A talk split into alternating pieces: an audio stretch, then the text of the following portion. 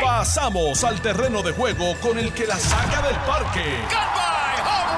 Le estás dando play al podcast de Noti 1630. Pelota dura con Ferdinand Pérez. Bueno, mis amigos, ¿qué tal? Saludos cordiales. Llegó el martes y estamos jugando pelota dura como todos los días de 10 a 12 del mediodía. Hoy, desde las extraordinarias facilidades de Autogrupo 65 que está celebrando el Christmas Sales Event aquí en la 65 de Infantería. Y esta gente me han dicho que, que vienen con todos los power. Aquí usted consigue el Jeep, el Chrysler, el Dodge y también la RAM. Y tienen el Gladiator Sport 2022. Escuche bien, que esto es una máquina, la tengo justamente aquí al lado mío. En 49.995 yo no había visto este precio para un vehículo de este nivel. Así que pendiente, arranque para acá. Estamos en la 65 Infantería en Autogrupo 65. También tienen la RAM 1500 y la Rebel 2500. Todas las variedades, los colores, los mejores precios los consigue aquí en Autogrupo de la 65 de Infantería. Bueno, y hoy el día está súper interesante. Hay mucha, mucha, mucha información. Yo pensaba que en estos días así, cuando arranca la semana eh, de días festivos, como es esta, pues los temas importantes se van como que reduciendo, minimizando, pero señores, está encendida la calle. A las 10 y 30 de la mañana del día de hoy vamos a conversar con nada más y nada menos que con la fiscal Janet Parra, que ha estado en todos los medios. Anoche estuvo jugando pelota e hizo unas declaraciones, señores, que son escandalosas. Justicia, pero el secretario de Justicia salió hoy a defenderse de mentirosa para abajo a la fiscal Janet Parra. Antes de presentar a mi compañero, destaco que sí puedes tener más ayuda para comprar tu casa, sí puedes tener una guía que te sirva de mapa, sí puedes calcular cuánto puedes pagar por una propiedad y sí puedes, sí puedes tener claridad sobre cómo refinanciar. Con Oriental estarás más que listos para solicitar online tu préstamo hipotecario, así que visita orientalbank.com y comienza el proceso ya. Don René, licenciado René Coma, saludos, ¿cómo está usted, mi querido amigo? Saludos, feliz. Desde Cabo Rojo, Puerto Rico. Desde el West, con mucho cariño. ¿Habrá, habrá langosta este fin de semana allá arriba, eh, eh, en, la, en, la, palguera, allá en Cabo Rojo? La hay. Puerto Real y Joyuda y Palguera hasta ¿Dónde se come la mejor langosta allá arriba? Uf, yo te tengo que decir que en Joyuda y Puerto Real. En Joyuda y Puerto Real. Sí, sí. Y, te, voy a recomendar varios varios sitios allí luego. Tú no me invitas a mí nunca para allá arriba. Allá estaba en Ponce, pudiste haber hecho. Estábamos ah. cerca, pudimos. Que tú no te pagas ni un Limber. Tú estás peor que Emilio Colón. Ah, ah, cogió el golpe, Emilio. qué golpe, qué golpe. Oye, antes de continuar y entrar a los temas, beneficiario de Medical Platino, MMM Diamante Platino te da mucho más. 145 dólares mensuales en la MMM FlexiCard. Y esos son, escucha bien, 1.740 dólares al año. Además, 1.000 anuales para espejuelos. Cámbiate hoy, llama o visita un punto de venta y pregunta por MMM que te da mucho más.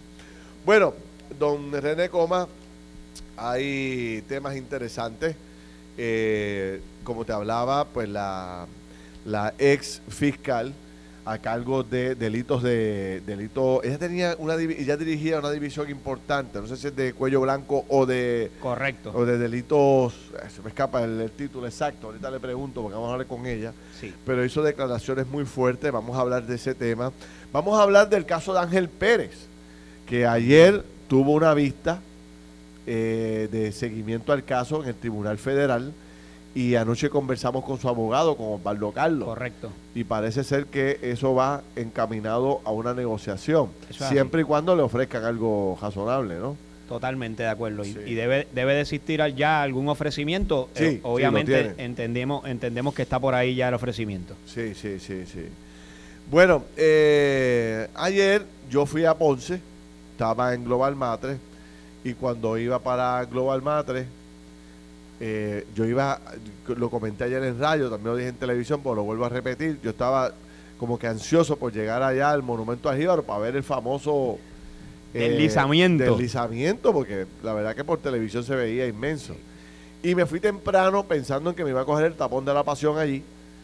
Y, dije, bueno, pues, tú sabes, me fui preparado. Para sorpresa mía, no había tapón. Eh, pero, para mayor sorpresa, no había nadie trabajando. Y yo dije, bueno, pues será que en este momento, pues estás en el recreo fueron, fueron al break a desayunar. Está desayunando. ¿Cómo se llama eso? Este, ¿Cómo se llama eso eh, en el gobierno? Tú que trabajaste en el gobierno tantos años. No, ese, en, es el, eh, en el periodo ese. ¿Cómo se llama ese? es el break de café. El break de café. Sí, a las 10 de la mañana, temprano. Si están en el break de café, pues vamos, tranquilo. Cálmate. Y entonces, nada, llegué a Ponce y allá pues estuve las dos horas, ese tipo de cosas. Después el Correa me llevó a almorzar allí en una cafetería, la cafetería que ellos tienen ahí, que es muy buena. Sí. Sitio espectacular. Y cuando vengo bajando, yo, bueno, pues eh, Emilio Colón me había dicho que el domingo había cogido un tapón allí que le roncaba. Y me fui rapidito, porque tenía que estar acá en San Juan y, y el monumento al Jíbaro, no había tapón.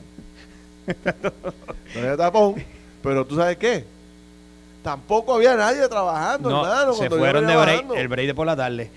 No, coincidió, coincidió. Seguro. No, no, no puede ser, no puede ser. Mira, Felina. El punto es que yo vengo para hacerte la historia para que tú reacciones.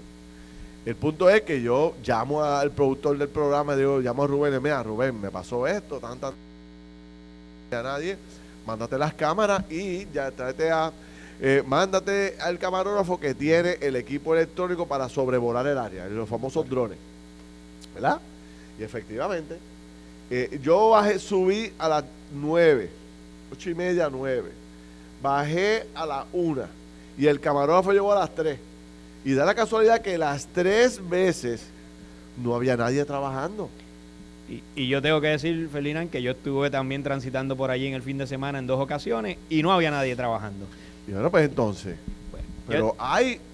O sea, ya se acabó la emergencia no, no se puede haber acabado la emergencia. De hecho, todavía, todavía el terreno no está estable allí en esa área. Bueno, y entonces me dicen, no cogiste tapón porque la mitad de Puerto Rico está o vacacionando o está fuera de Puerto Rico, ¿sabes? De, paseo. Eso es así. Así que no te vas a encontrar el tapón que se, se ve en día Estoy de acuerdo, pero también muchas de, de las personas que están transitando, que necesitan transitar hacia el sur o hacia el oeste, lo que están haciendo es transitando por el área norte. Y están prefiriendo bajar por, la, por el expreso hasta Arecibo y tomar rutas alternas antes de tener que desviarse por ahí, por el área de Calley.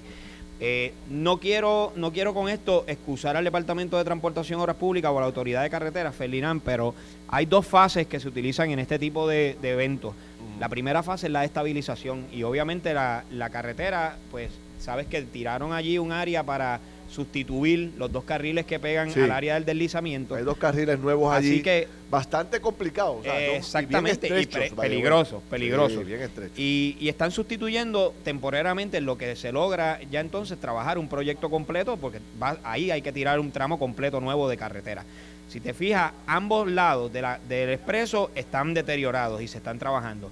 Lo que entiendo que está sucediendo es que el Departamento de Transportación y Obras Públicas está gestionando la subasta inmediatamente como una emergencia, saca esto a construcción inmediato y supongo que en las próximas semanas veremos la intervención allí. Eso no quiere decir que el departamento o la autoridad tenga que tener allí personal constantemente limpiando porque sigue lloviendo, siguen dándose pequeños deslizamientos y no vi, no vi las medidas de seguridad para proteger si se siguen cayendo piedras de las grandes. No sé. No las vi. Yo, yo, yo, como dije en el programa de televisión anoche, yo no sé cuáles son los planes de carretera, yo no domino ese proceso. Yo domino el proceso del análisis eh, básico que hace cualquier ciudadano, que es si esto se derrumbó, está, eh, eh, o sea, ¿cómo se El transporte, la, los hay, estamos en un proceso alterno, muy incómodo, angosto. Pensaría que se trabaja 24-7 o qué sé yo, o, turnos de 12 horas recogiendo todas las piedras y tirando una carretera nueva. Eso es lo que quisiéramos. Eso es lo que yo pienso que se hace, ¿verdad? Que fue lo que hizo allá Di Santi en la Florida. Correcto. Tan pronto vino el huracán Fiona y destruyó el puente, trabajaron 24-7 y qué sé yo, dos, tres días, una semana, ya estaba el puente montado. Y, que los puertorriqueños lo hemos hecho en otras ocasiones. Entonces, ¿por qué en este caso no se trabaja así? No me digan que otra vez el problema del dinero. Lo hay. o es que es una planificación distinta a la que tú y yo conocemos. A lo mejor hay un proceso distinto. Pues si es un proceso distinto, no está dando, no está dando resultados, pues Yo no sé, pero pues, por lo menos, o sea, ¿qué te digo? La verdad es que si no explican. Ese es el problema. Porque la verdad es que deberíamos ver acción allí. Yo no sé qué otra cosa falta, más estudios están haciendo, mientras hacen el estudio, no pueden seguir limpiando. Tienen, que remover ese material de allí, tienen que abrir esa carretera lo antes posible para que podamos transitar libremente por ahí. Hoy hay otro artículo en el periódico, déjame ver qué periódico, yo creo que este es el vocero, déjame ver cuál es este. El periódico El Vocero, hoy sale eh, a relucir una vista pública que se hace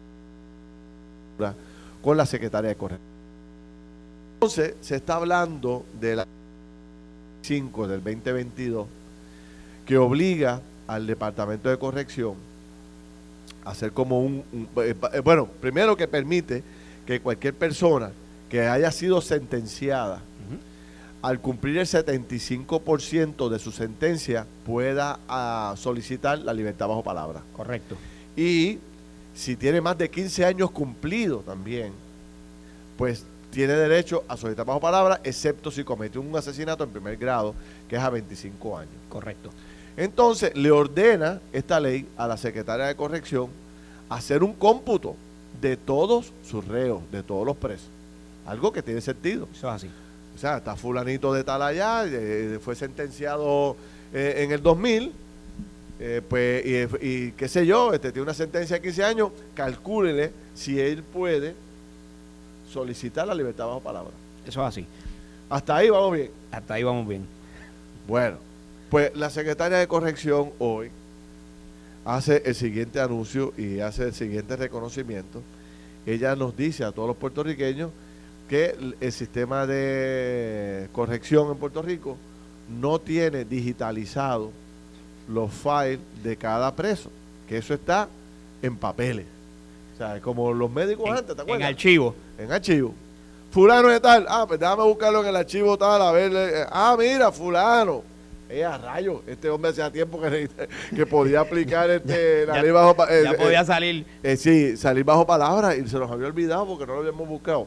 Digo, estoy un poco exagerando la nota, pero el punto es que eso no está digitalizado y la secretaria de corrección dice que eso cuesta cerca de dos mil de el dinero completo y qué sé yo qué. La cosa es que hoy eh, no tenemos, eh, en el 2022, todavía el, sistema correccional de Puerto Rico funciona con, papeles. Con, los expedientes, con los expedientes manuales, Ferdinand. Eh, déjame, déjame darle un poco de historia aquí a los amigos que nos escuchan para que ellos entiendan de, dónde proviene este proyecto, Ferdinand.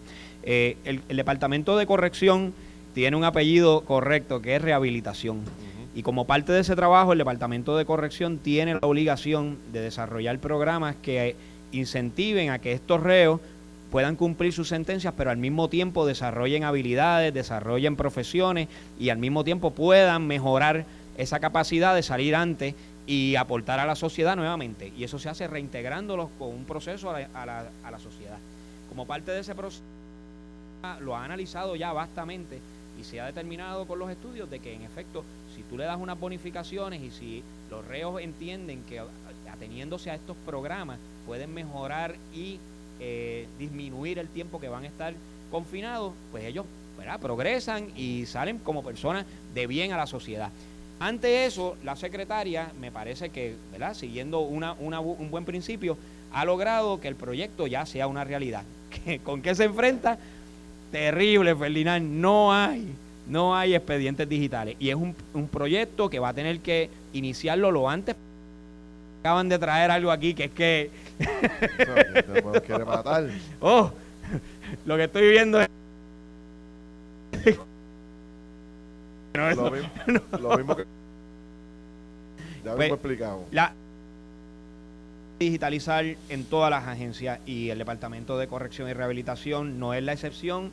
Necesitamos que esos expedientes estén digitalizados y que podamos tener la información es lo, menos, Es lo menos que podemos esperar, ¿verdad? Y habiendo tanta tanta necesidad y que no aparezcan dos millones de pesos a poder digitalizar eso hace ese tiempo, bueno, pues la verdad que eh, dice mucho. Mira, y en otros temas, dice hoy el periódico El Nuevo Día en su edición de negocios que los precios de los pasajes están para semana para San Giving uh, volando. Bueno, imagínate, ¿cuánto vale un pasaje para la República Dominicana, señores? Que tú sabes que tú te montas en el avión para la República Dominicana y cuando tú, tú, haces así como que te estás quedando dormido y ahí mismo, ahí mismo dice, eh, enderece el asiento que ya estamos llegando.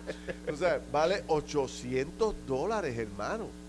Entonces dice que la mayoría de todos los destinos, ¿verdad? Eh, todos los pasajes están, todos estos están llenos y todos los pasajes casi ya están por los quintos cielos y no hay pasaje. No hay pasaje, feliz. Este, así que si usted pensaba coger un vuelo o irse a vacacionar, lo ha decidido muy tarde. Busque, busque espacios en Puerto Rico. Piensa en el turismo interno, en los paradores y empieza a buscar la, oferta local porque va a tener que quedarse. Señor. Está prohibitivo. Bueno, y dice, hay otra noticia muy interesante que ahorita lo voy a desarrollar, es cómo ha aumentado el alquiler, el costo por alquiler.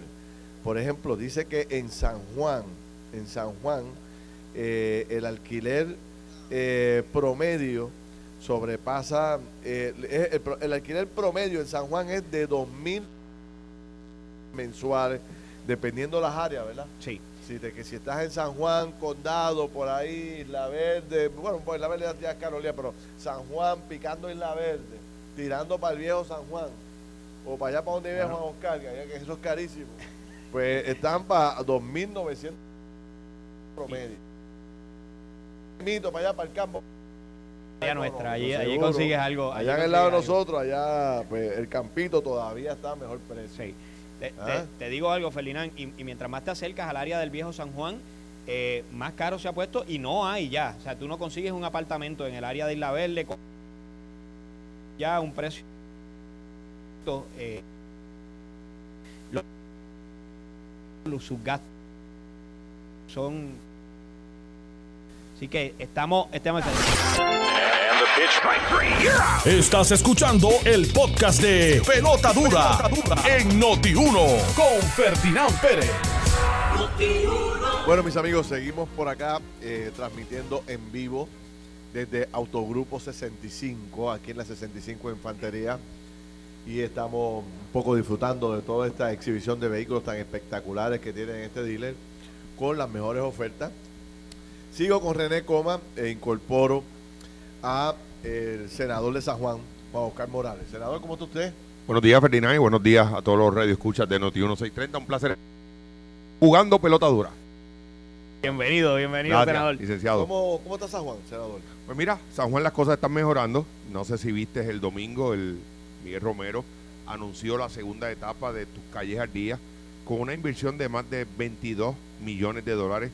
Así que eso nos va a dar eh, la oportunidad de impactar más de 600 calles adicionales en el municipio de San Juan, que ustedes saben en el estado y deterioro que estaban esas calles. Tú el cuatrienio pasado eh, hiciste varios programas dirigidos a llamar la atención en, esa situación.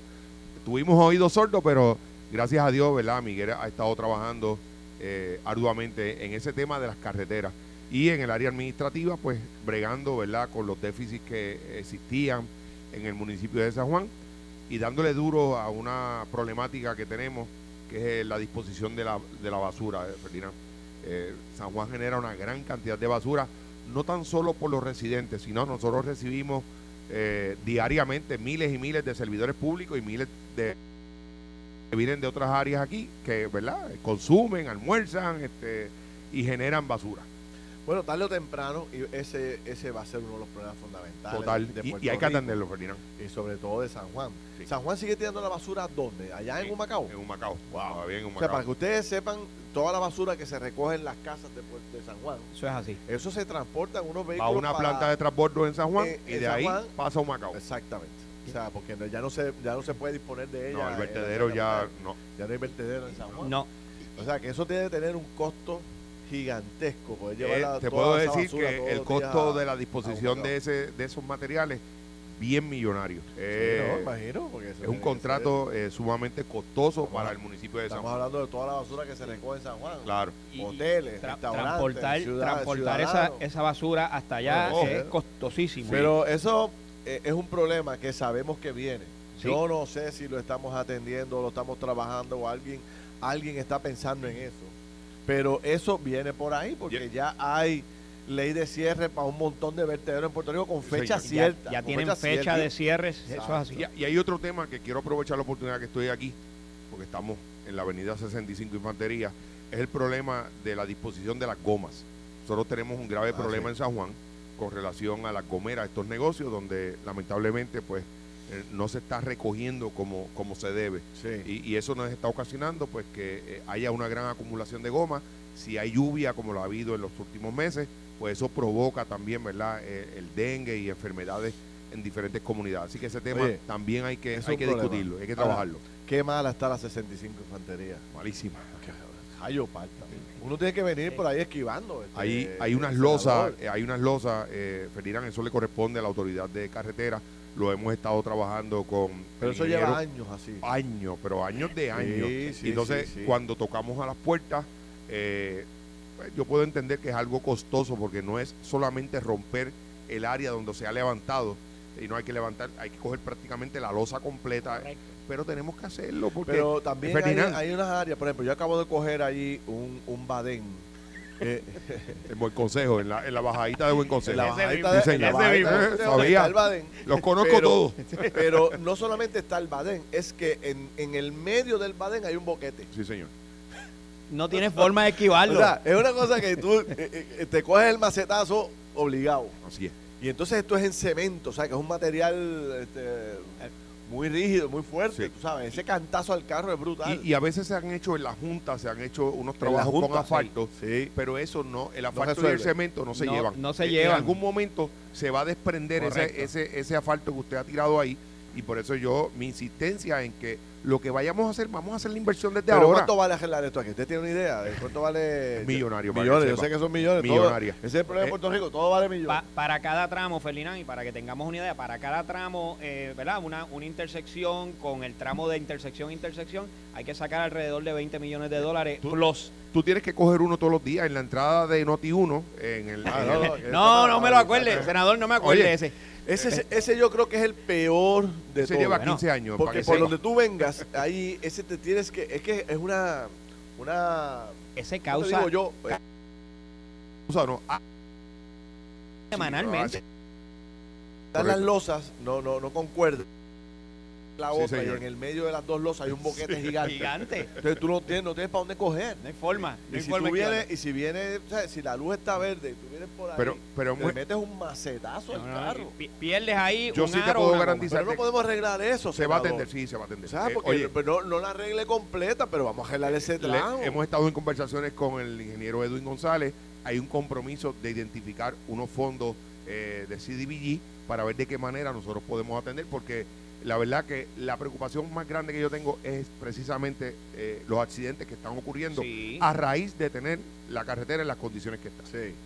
Hablando de carretera, me imagino que está contento por la decisión por la decisión del Departamento de Justicia. Mira, no, no, eh, tranquilo, porque yo siempre dije, Ferdinand, y creo que eh, vine en, una ocasión a tu programa a decir dos cosas, que esto se tenía que investigar.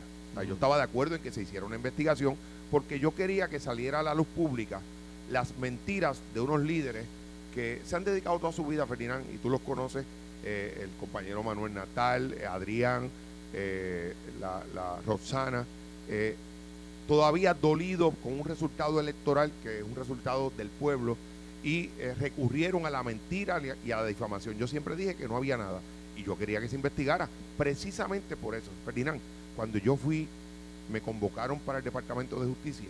Yo te tengo que decir que a mí lo único que me presentaron fueron fotos. ¿Fotos, de qué? ¿Fotos de qué? Fotos mías.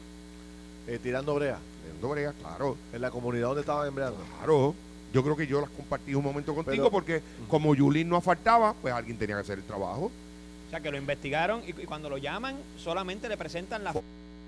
Le preguntaron, ¿este es usted tirando brea? Así es. eh, eso fue... Eso fue un fiscal, un, fiscal, de levantamiento sí, señor. ¿Habían varios fiscales o solamente uno? No, había un fiscal y una investigadora. Fotos, Ferdinand, fotos. Y eso lo que comprueba es que el caso fue un, caso frívolo desde el primer día. Bueno, lo que pasa es que eh, también usted tiene que que a todo el mundo le sorprendió que, que primero que la compañía regalara el material. Segundo, ¿cuál es la compañía? La misma compañía que está siendo, que ha declarado, se ha declarado culpable. El dueño, que fue posterior a haber tirado la falta. Por eso, fue, posterior, pero, pero si hubiera sido con ese récord, con ese récord, y después con el, el, asunto de que no se cobró, que se donó, pues todo el mundo dijo dos más dos es cuatro. Cuatro. No, todo el mundo no. Algunos líderes de, de, Pero no se veía bien no sonaba bien.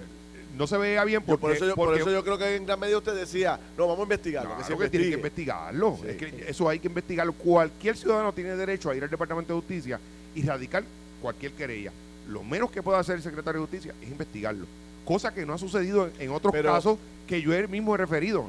Forense, eh, Ferdinand, ¿tú te crees que todavía aquella investigación que yo hice, que fueron referidos funcionarios ¿Qué pasó con eso? Nada. Nada. ¿Y a usted lo han citado? Desde... Nada. No lo han citado. Nada. Y usted fue el, querellante. sí, señor. Y no ha sido citado. No, mira, ni para discutir el informe, Ferdinand. Como 10 vistas. Sí, señor, de, ciencia forense. Y nada. Entonces, esas son las incongruencias. Para unas cosas sí y para otras no. Y eh, es interesante el punto suyo. O sea, usted estuvo como presidente de la Comisión de Salud en la Cámara haciendo las famosas vistas sobre las pruebas Fatula. Esa es otra investigación que y también estuvo, ¿y cuál, fue la que llegó a, justicia? La que usted las, dos, La de forense, que fue la primera que hice, y, y luego la de, la de la de las pruebas COVID.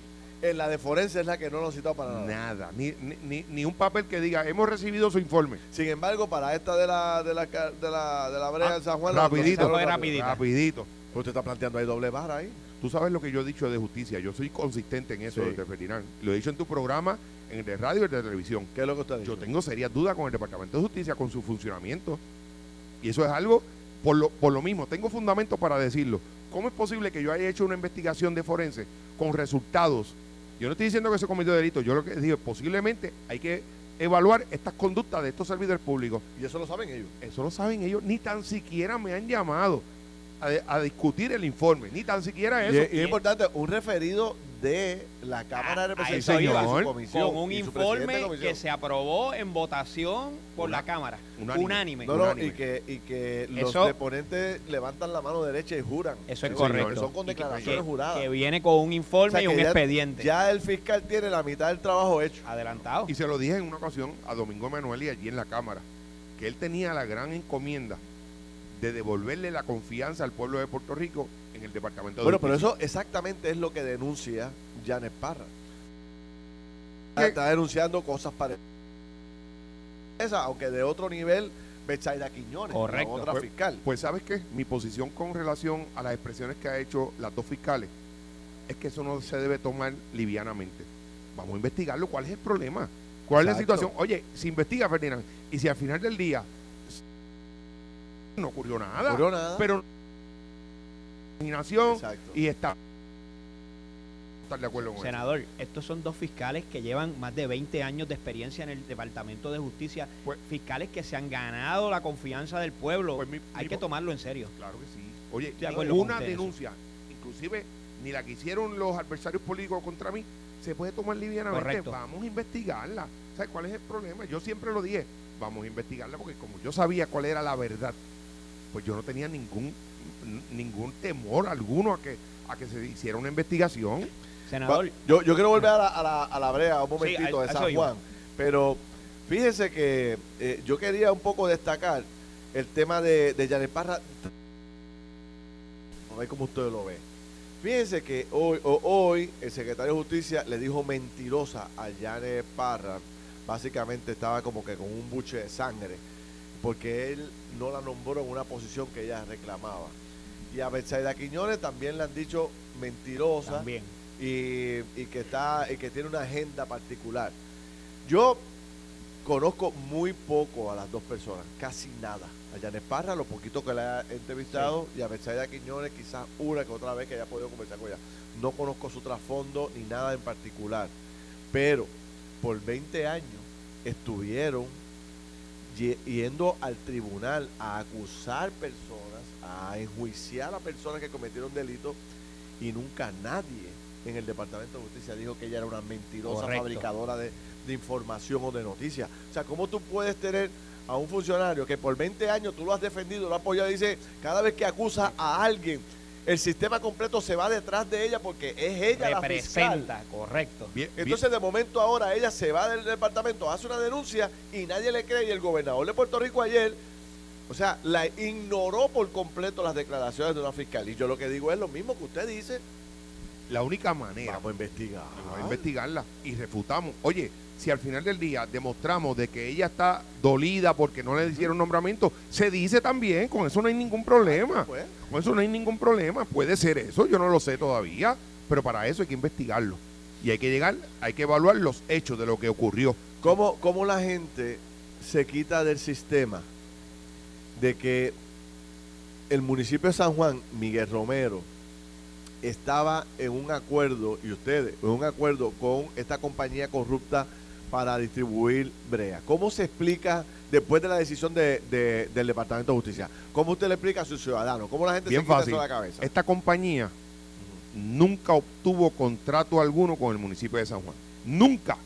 Lo puedes buscar en los récords, nunca tuvo un contrato con el municipio de San Juan. Así que esa modalidad de quid pro quo, es el que el, departamento tiene que evaluar. Claro. Si se dio. Si se dio. Eso no se dio. En este momento, eso no se dio. Esto fue una compañía que hizo un acercamiento con el senador en aquel entonces, Miguel Romero, de, una, de un asfalto. Él eh, nos dijo eh, de algunas comunidades que nosotros tuviéramos con muchos eh, problemas en las calles. Y eso fue lo que se hizo. Cualquiera pensaría, cualquiera pensaría que estaba buscando contratos futuros. Claro. No, Déjame darle un poco de brega aquí para que cuando el hombre gane, pues no. me y cuando, ustedes, ustedes conocen, ustedes conocen a Miguel Romero, un funcionario que fue secretario de la gobernación, secretario del Departamento del Trabajo, a mí, ¿verdad? La impresión que yo tengo de Miguel y lo que me ha demostrado hasta el día de hoy, que es una persona muy, muy recta. Si eso hubiese sido el planteamiento, desde ahora yo le puedo asegurar a ustedes que el alcalde Miguel Romero nunca hubiese aceptado esa... esa quiero, hay que ser justo también en la perspectiva de tiempo y espacio. En ese entonces, cuando se estaba, estaba sucediendo lo del asfalto, esta compañía no había sido señalada. No, para nada. Sin embargo, sin embargo, cuando fue contratos con varios de los municipios no tenía con el del municipio de San Juan. No tenía con el de San Juan. ¿Se, le cancelaron todos los contratos de los demás municipios, senador? Trujillo Alto, ustedes saben que año todos sabemos lo que ocurrió allí. Eh, Humacao, todos sabemos lo que ocurrió allí. Eh, me parece que ya no tiene contrato. Porque cuando eso sucede es que la gente, como dice Ferdinand, suman dos más dos es cuatro. Y entonces adjudican. Y obviamente. Pero ese, no es el proceso. Solamente en una mente maquiavélica, que todos sabemos quién es, con nombre y apellido, Manuel Natal, fue que hizo todos estos muñequitos, ¿verdad? Porque el ladrón juzga por su condición. Recuerden que este fue el mismo Ferdinand, que firmó un acuerdo con la CPT diciéndole que eh, la unión iba 2020. ¿A cambio de qué? Mejor, mejor seguir aumentando los unionados, la matrícula, eh, las cuotas. y esta unión aportó a la campaña. Que sí aportó.